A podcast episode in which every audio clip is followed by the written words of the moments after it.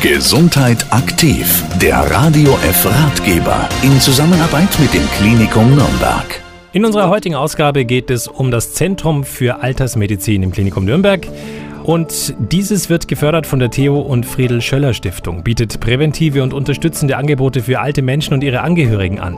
Elke Kaufmann vom Zentrum für Altersmedizin kann uns sagen, welcher Probleme man sich in dieser Klinik annimmt. Das ist einmal die Sturzgefahr und dann die Demenz.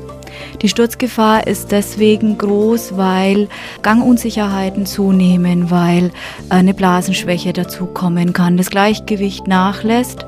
Und Demenzen werden, je älter die Menschen werden, auch immer häufiger und bringen eben eine Orientierungsschwierigkeit im Alltag mit sich, aber auch Schwierigkeiten in der Kommunikation und in der Beziehung mit den Angehörigen. Wenn also Handlungsbedarf besteht, bietet das Zentrum für Altersmedizin einige Angebote an.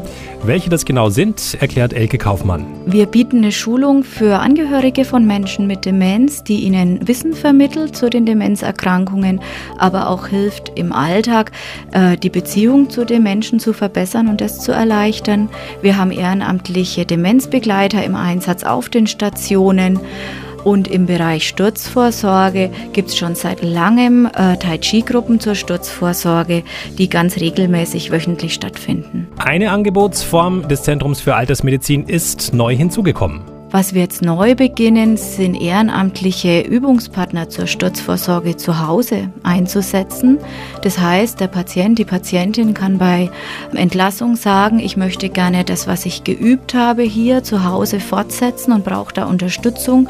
Jemand, der mich wöchentlich besucht, äh, mit mir diese Übungen macht, so dass ich das, was ich verbessert habe oder was ich erhalten konnte während dem Klinikaufenthalt, dann auch auf die Dauer erhalten bleibt. Elke Kaufmann war das vom Zentrum für Altersmedizin im Klinikum Nürnberg über die Angebote des Zentrums. Weitere Informationen zu unserem heutigen Thema finden Sie natürlich auch auf der Internetseite klinikum-nürnberg.de.